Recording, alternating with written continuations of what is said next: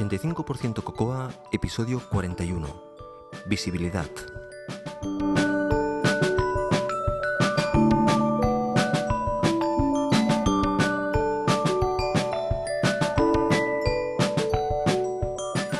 Vaya semanita me ha tocado vivir.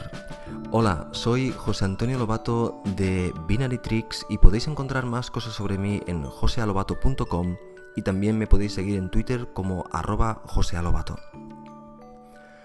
Os digo los de vaya semanita porque esta semana, ah, bueno, de hecho este podcast, todas estas secciones que yo grabo por, secciones, están grabadas desde hace bastantes días. El problema es que debido a la muerte súbita de mi máquina, mi máquina principal de trabajo, he tenido que, posponer la, producción del, podcast para hacerlo con el mínimo de condiciones y no improvisar algo que, podía mm, repercutir en, peor calidad del, podcast y algún que otro fallo.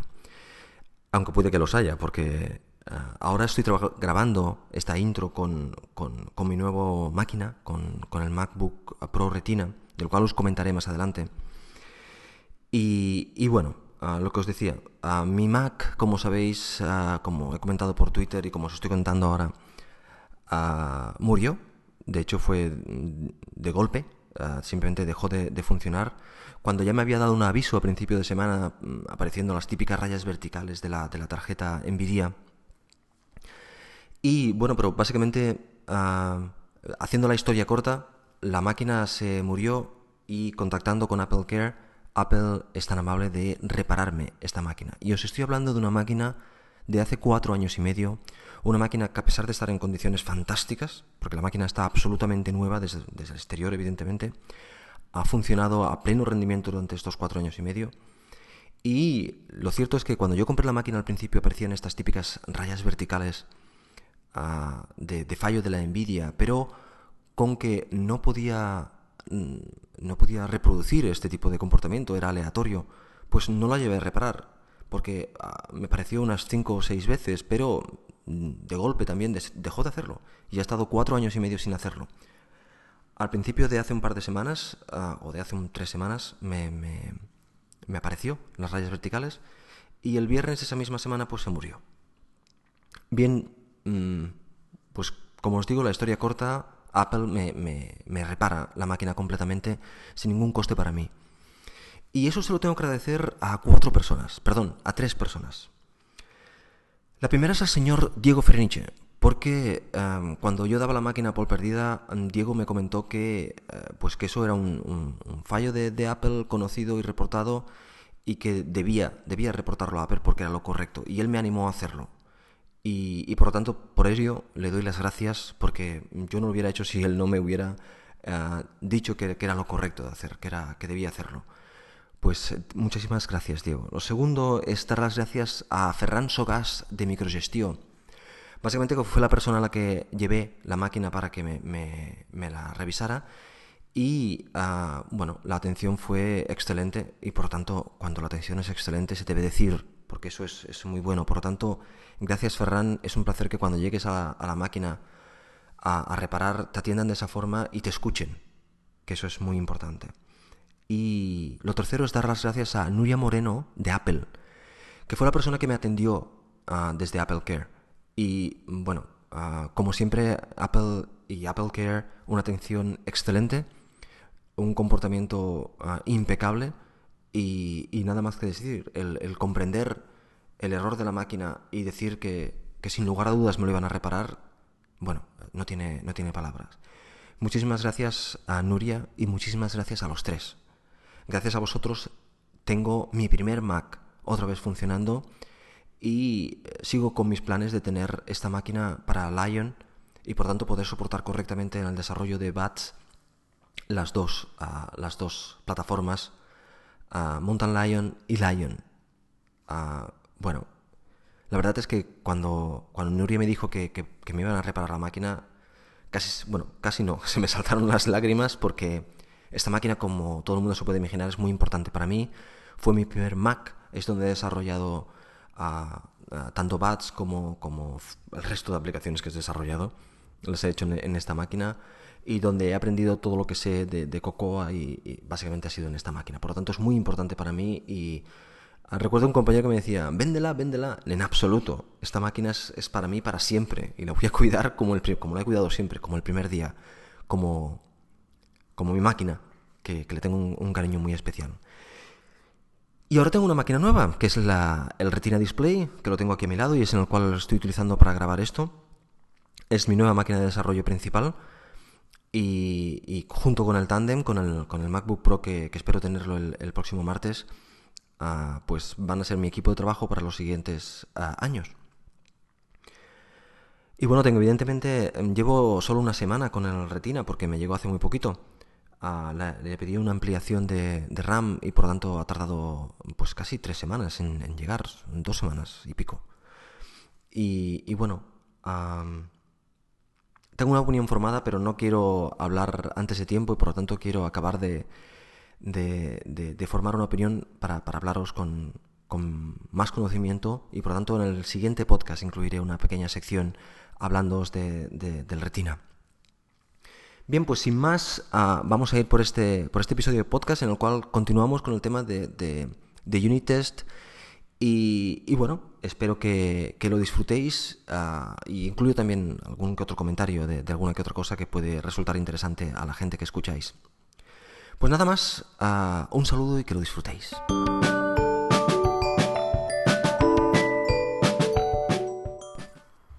Unit Test. Visibilidad.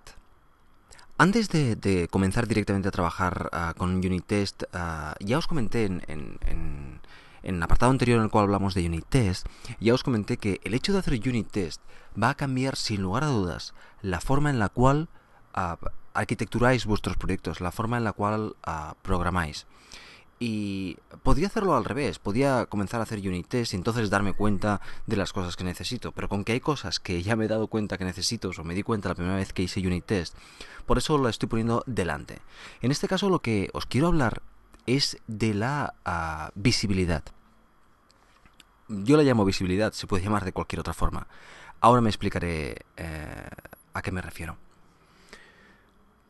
Hay diferentes formas de programar, evidentemente hay muchas formas ah, de programar.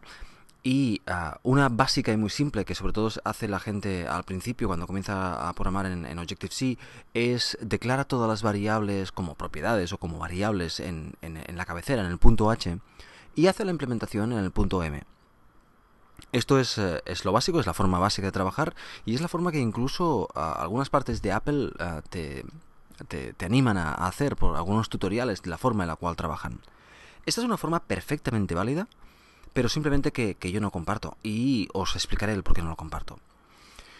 Yo cuando al cabo de un tiempo mm, voy a mirar mi código, lo primero que mido es la, cabecera de, los archivos. ¿Por qué? Porque en la cabecera de los archivos, de cada una de las, las cabeceras, lo que hago es poner allí exactamente lo que esta clase que estoy revisando o que estoy mirando comparte con el resto del programa. Es aquello que ofrece esta clase para ser usada, o sea, la API, la User Interface de, esta clase, es su cabecera. Por lo tanto, lo que yo quiero encontrarme en la cabecera no es un montón de variables internas del programa, sino es aquellas variables que ah, se, use, se usa o se pueden usar desde fuera. Para poder hacer esto, uh, Objective-C tiene diferentes mecanismos, como por ejemplo el hecho de definir interfaces dentro de los, punto, de los punto .m. Y, ah, y, allí poder definir tus propias variables o los métodos internos que, vas a usar si es que lo quieres definir. Ahora ya no es necesario, de hecho, definir los métodos en, arriba de todo. Pero antes sí que lo era y por lo tanto lo hacíamos ahí. Lo que quiero decir es que lo que vamos a poner en la cabecera es aquello que comparte. Como decía, yo cuando vuelvo al cabo de un tiempo a mirar el, programa y reviso, me muevo por los puntos H y veo exactamente lo que ofrecen y cómo se usan. De hecho, en, en, aquellas clases que lo considero oportuno, no lo hago en todas. Ah, en las cabeceras suelo poner una sección de comentarios. Ah, yo soy una persona que tengo unas cabeceras de los archivos, cuando me refiero a las cabeceras de los archivos, muy pequeñitas no me gusta poner mucho texto porque después me hace hacer scroll a la hora de programar. Pero en los puntos H sí que hago una sección de un comentario grandote que se llama How to use it, cómo usarlo. Y ahí explico ah, los detalles de, esa, de esa clase, cómo usarla, cómo instanciarla, por qué tal. Y eso lo hago cuando es una clase lo suficientemente importante o lo suficientemente compleja como para poner este tipo de, comentarios. Bien, ¿por qué os estoy hablando de todo esto? Ah, si trabajamos de esta forma, si trabajamos en el hecho de poner en la, cabecera exactamente aquello que se exporta y dentro del cuerpo de la clase todo el resto, o sea, los detalles internos y todas las variables internas, lo que vamos a, ver automáticamente es que va a menguar nuestra la instrumentación de cada una de las clases. O sea, vas a tener menos acceso a las variables y por lo tanto vas a, tener problemas a la hora de, hacer eh, unit test. Rebobino un poco y os planteo que yo el unit test, y ya os comenté que había diferentes escuelas en este aspecto, yo el unit test no lo planteo como el test unitario de cada uno de los métodos de la clase, sino que lo planteo como el test de cada uno de los requisitos de la clase. De tal forma que yo realmente no pretendo testear a uno o dos o tres métodos, sino que pretendo testear requisitos que puede que a la hora de, testearlo sea ejecutar un método o ejecutar varios métodos. Ah, normalmente suele ser un método o como mucho a lo sumo dos métodos o un método que internamente llama a varios métodos, pero eso ya no me molesta. Lo que, me, lo que pretendo testear es desde el exterior testear eh, la clase, la API de la clase, para que la clase haga lo que tenga que hacer. El cómo lo haga internamente eh, son los detalles de implementación que yo no pretendo testear. Lo que pretendo testear es que la clase funcione como yo espero que funcione y después voy a hacer, por ejemplo, una revisión de, cobertura del test para ver que he pasado por todas partes y que he cubierto todas las posibilidades y no hay ningún fleco que se haya quedado colgado que, me esté haciendo, me puede hacer funcionar el, programa en algún momento. Para eso sirve después el, test de cobertura, o mirar la cobertura del, unit test. Bien, uh, pues pensando en esto, pensando en el hecho de que, de que yo pruebo los requerimientos, de hecho la API me debería ser suficiente. No debería ah, necesitar nada más que, la API de la aplicación para ver ah, que está haciendo lo que, lo que debe hacer. Pero ahora imaginaros que en algún caso no es, no es eh, suficiente. Ahora mismo no, se me ocurre ningún caso, pero puede ser en algún caso en el cual necesitas o quieras ah, ver una de las variables internas porque te interesa mm, por cualquier motivo que ahora mismo desconozco pero sí que se ha dado el caso en alguna vez, eh, se me ha dado el caso en el cual me interesaba mm, por algún motivo ver alguna variable interna o modificar alguna variable interna para, para, afectar al, funcionamiento del programa y por lo tanto ver, que, ese tipo de, casos ocurre y que el programa responde correctamente. Por ejemplo, simular un fallo en algún tipo de, variable de sistema que yo utilizo. No sé, me lo estoy inventando. En esos casos hay un truco que se hace y es el hecho de que tú siempre lo que puedes hacer es heredar una heredar una clase de esa clase que tú quieres probar. Esta, esta clase heredada solo existe en el target de test, con lo cual no te afecta a tu programa principal, y en esa clase heredada creas una API para acceder a esa variable de su padre, de tal forma que ya tienes la visibilidad que querías. A la hora de, de instanciar y testear, no testeas la clase que quieres testear, sino la clase que has heredado y que, como he dicho, solo se encuentra en el target de test, con lo cual no afectamos al, al, programa principal. O sea, básicamente lo que estamos haciendo es una especie de accessors, o sea, de, de, métodos para acceder a aquellas variables que queremos acceder, y es la única funcionalidad que le vamos a dar a esta clase heredada. Ah, en verdad estamos testeando toda la funcionalidad de la clase padre y la clase heredada nos sirve para instrumentar el acceso a, las diferentes variables. Bueno, pues, ¿qué os quería comentar en esa sección? Que ah, la forma, desde mi punto de vista, correcta, evidentemente esta es una opinión personal y que cada uno puede hacer lo que crea conveniente, es que yo en las cabeceras solo pongo aquello que realmente debe estar en una cabecera.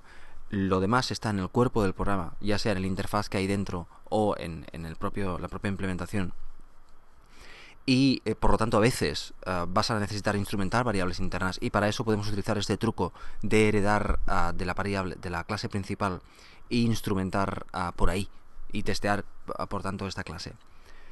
Para aquellos que nunca os habéis planteado esto, es el primer síntoma que veis de que vais a tener que cambiar un poquitín eh, la forma de, programar, porque tienes que programar pensando en la testeabilidad realmente si el programa está bien arquitecturado vas a testear, vas a poder testear.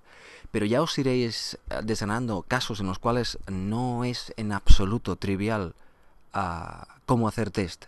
porque nos han acostumbrado básicamente los tutoriales de Apple y a, programar de una forma que es realmente eh, poco testeable.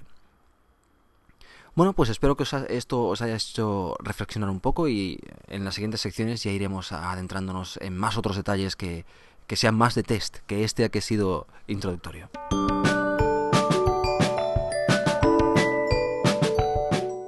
El programador de élite. Haz lo que dices. Antes de empezar a, hablar eh, exactamente de lo que os quiero hablar en esta sección, quería, mm, bueno, daros las gracias a, todas las personas que me habéis dicho lo que os ha gustado esta sección. Y yo esta sección la intenté hacer eh, simplemente para, para, bueno, para dar mi opinión al respecto de eh, las cosas que yo había aprendido y mm, por qué creo que funcionan pero parece ser que, hay mucha gente que está intentando mejorar en, en cada día, el día a día, ah, de la forma en la cual trabaja. Y eso, pues creo que no solo debo darme la, enhorabuena a, a, mí porque os haya gustado la sección, sino a vosotros por, por, por querer mejorar ah, en el día a día. Es, es, eso es, me ha gustado mucho, es lo que más me ha gustado del hecho de que esta sección haya gustado. Por lo tanto, ah, evidentemente que voy a seguir con, con esa sección, la considero que que, mejorar es, es, muy importante en, nuestro, en nuestra profesión y que tenemos que ayudarnos los unos a los otros. Y aquí está mi pequeño granito de arena. También quiero remarcar una cosa que ya he remarcado muchas veces, y es que todo lo que digo en esta sección y en todas las otras secciones del podcast es exclusivamente mi opinión personal y que eh, no es ni la mejor del mundo ni la, ni la, ni la más errónea tampoco, sino simplemente una más. Y que tanto si estáis de acuerdo como si no estáis de acuerdo y queréis quejaros enfurecidamente, pues evidentemente os podéis poner en contacto conmigo e incluso enviar audios, que yo los... Eh, ya me ha pasado alguna vez que alguien ha enviado algún audio y yo lo pongo, no tengo ningún problema. Ah, ah, por lo tanto, ah, en lo que decía, gracias a, todos. Bien, hoy mucho de esta sección, mucho de, lo que he dicho aquí, Ah, desde mi punto de vista, es simplemente sentido común.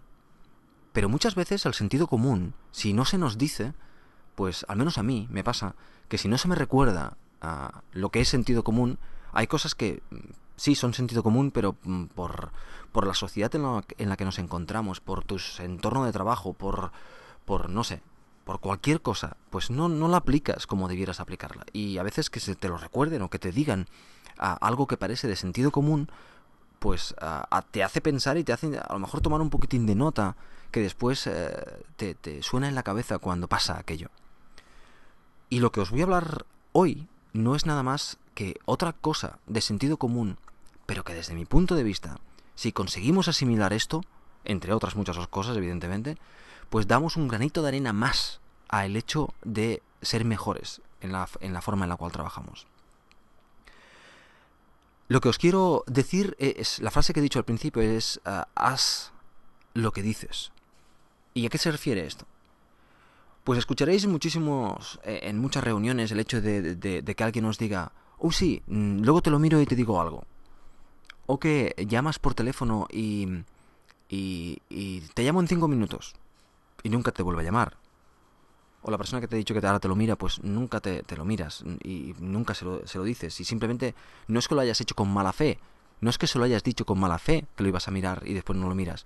Simplemente no te has tomado nota, no, no tienes eh, tu proceso ah, correctamente ajustado y no lo has apuntado y por lo tanto después se te olvida. Y después al cabo de cuatro días cuando lo ves y dices, ostras, te tenía que mirar aquello, se me ha olvidado, lo siento. Esto lo habéis vivido vosotros, yo lo vivo constantemente.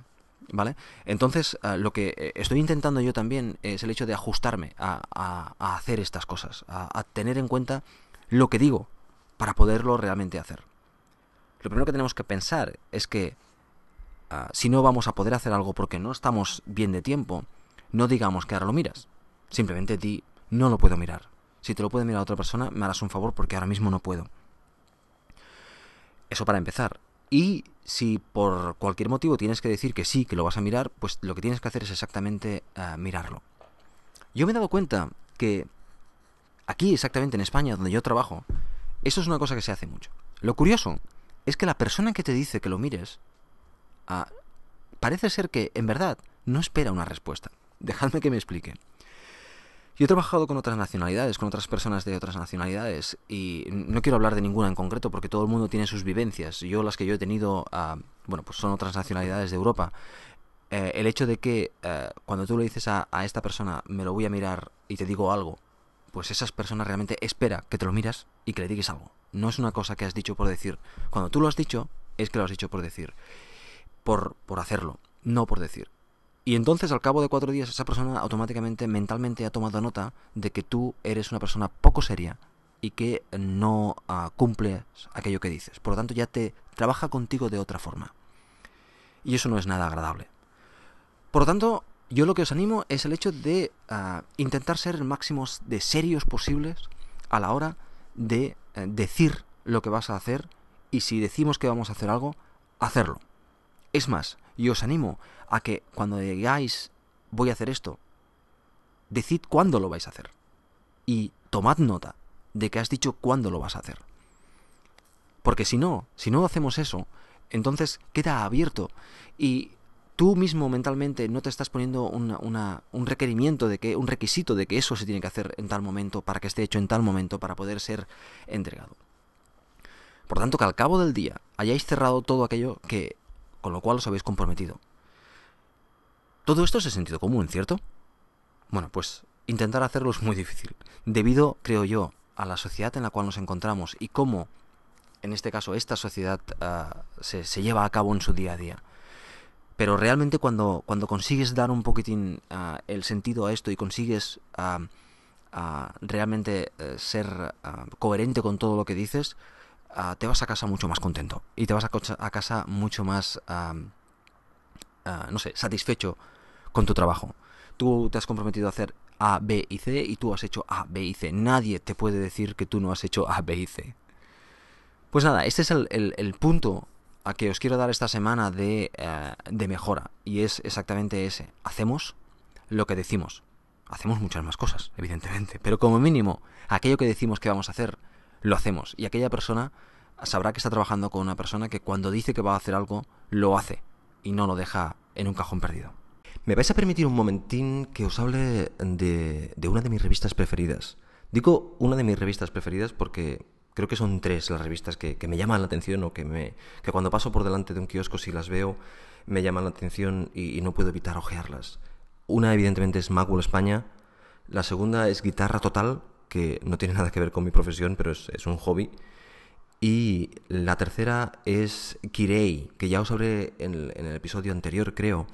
Y, y, bueno, es completamente raro, es una faceta nueva que estoy experimentando de, de, cosas, de buscar cosas bonitas. Y Kirei realmente no puedo evitar ojearla por, por lo bien hecha que está y por, y por las cosas que presentan, que otra vez no tienen nada que ver con mi profesión. Bueno, os quería hablar de, de España. ¿Y qué os quería decir de Magwell España? Bueno, pues os quería decir que yo he contactado con varias de las personas de, de España, pero no las había visto. Y en el número de, julio a agosto podéis uh, verles las caras, porque aparecen allí y, y bueno,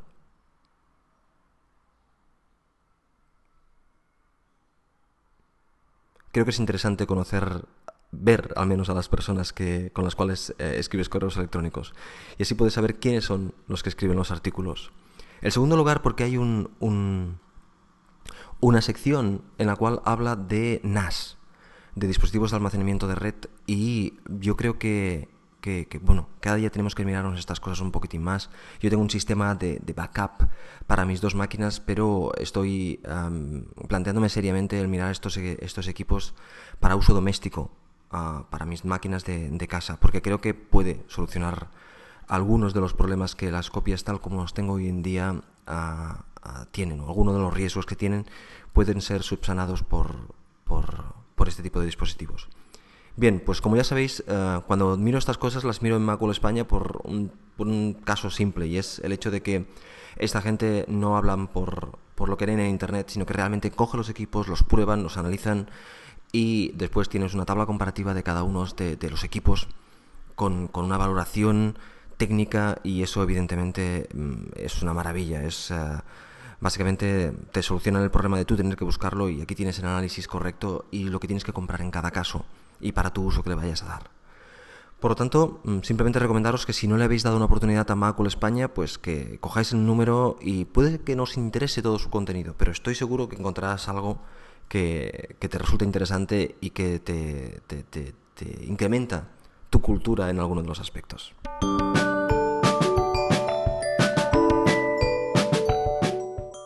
Un amigo por Twitter me comentó un tema que me resultó bastante curioso, en el cual yo no había pensado, supongo porque me lo había tomado con, naturalidad, como cosas que pasan. Ah, pero cuando él me lo comentó pensé, ostras, esto eh, es cierto, es cierto, y no me lo había planteado yo desde esta perspectiva. Me refiero al intrusismo laboral. De hecho, me pedía mi opinión al respecto, y es una opinión, mm, bueno, que básicamente no tengo porque no, no me lo había planteado. Pero, uh, pensándolo un poquitín, eh, el compañero se refería evidentemente al intrusismo laboral que sin duda está pasando en el mundo de los desarrolladores ah, móviles. O sea, él se refería al hecho de que cualquier persona con unos conocimientos mínimos y, realmente, realmente sin mucha vocación, simplemente con, el hecho, con el afán de, sacar el máximo rendimiento al boom que hay ahora de desarrollo móvil, pues se mete a, meter baza en el mundo de la programación y a intentar ganar clientes y, este, tipo, este tipo de cosas.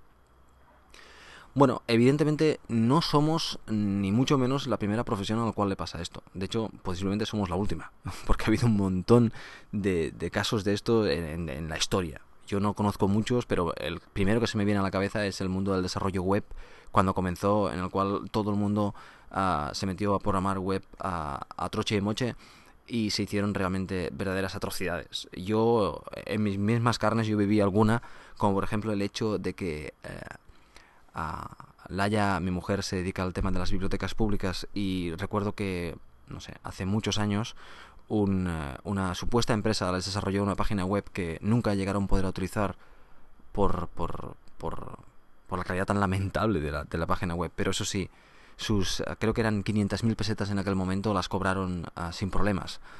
Y esa web no se pudo utilizar nunca de, lo lamentable que era. O sea, eso ha pasado en todas las profesiones y seguirá pasando en todas aquellas profesiones que tienen boom. Yo creo que a ah, la gente del mundo de la construcción, también cuando hubo el mundo de la construcción, seguro que tuvieron eh, este mismo caso y seguro que lo vivieron en sus carnes.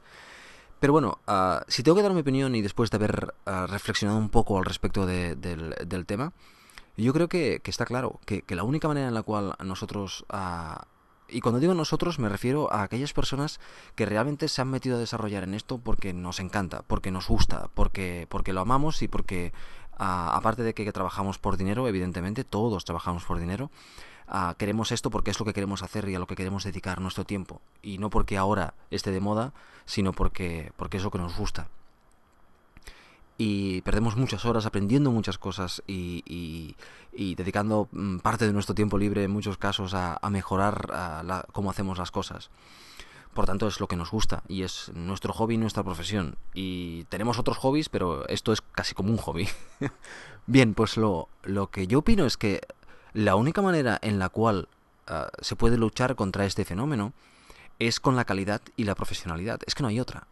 El hecho de que nos debemos diferenciar de estas personas que, para empezar, seguramente no van a tener la calidad que vais a tener vosotros eh, trabajando en esto, ni las ganas, ni las ganas de dejar al cliente contento, ni las ganas de, ah, de, participar en, los eventos que se hace, ni, ni, aquella sensación que se queda cuando, que te quedas cuando habla con, hablas con otra persona y esa persona se da cuenta de, de lo que tú vives esto.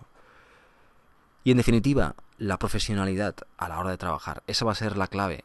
Yo creo que lo que lo único que podemos hacer para luchar contra esto es evidentemente siendo lo más profesional posible, lo más serio posible y ah, aplicar todo aquello que vayamos aprendiendo sobre nuestro comportamiento delante de, de, todas las personas que nos rodean en nuestra profesión ah, el día a día a mejorar ah, al máximo. Y eso es lo que nos va a diferenciar de una persona que está simplemente aquí por, por ganar dinero rápido y, hacer alguna que otra desastre, por ahí podremos decir. Pues nada, este, este era un comentario que me apetecía hacer por, por bueno, por, por, porque me habían hecho reflexionar y espero que también os haga reflexionar un poco a vosotros. Como recomendación de hoy, os quería recomendar que, que, que comencemos a, volver a hacer deporte. Ahora llega el buen tiempo aquí en, España, ya no hace mucho calor o hace menos calor que en, verano. Y, por ejemplo, el día hoy, hoy domingo, está todo, todo nublado y es un día perfecto para salir a correr un rato. Y si no habéis comenzado a correr o no habéis corrido nunca, pues siempre podéis empezar andando rápido y después eh, ir cambiando con pequeñas, eh, pequeñas carreritas de 200 metros, ir aumentando. Ya sabéis, os lo he comentado más de una vez. Pero yo os animo a que, a que corráis o hagáis deporte. Y si no os gusta correr, pues cualquier otro deporte es válido. el más recomendable es la natación, porque según dicen, es uno de los deportes más, más completos. Pero haced deporte, Chicos y chicas, haced deporte, es importante, os encontráis mucho mejor, ganaréis flexibilidad, dormiréis mejor, ah, bueno, lo haréis todo mejor. Haced deporte, cualquier, cualquiera que sea el deporte, es igual, hacer deporte.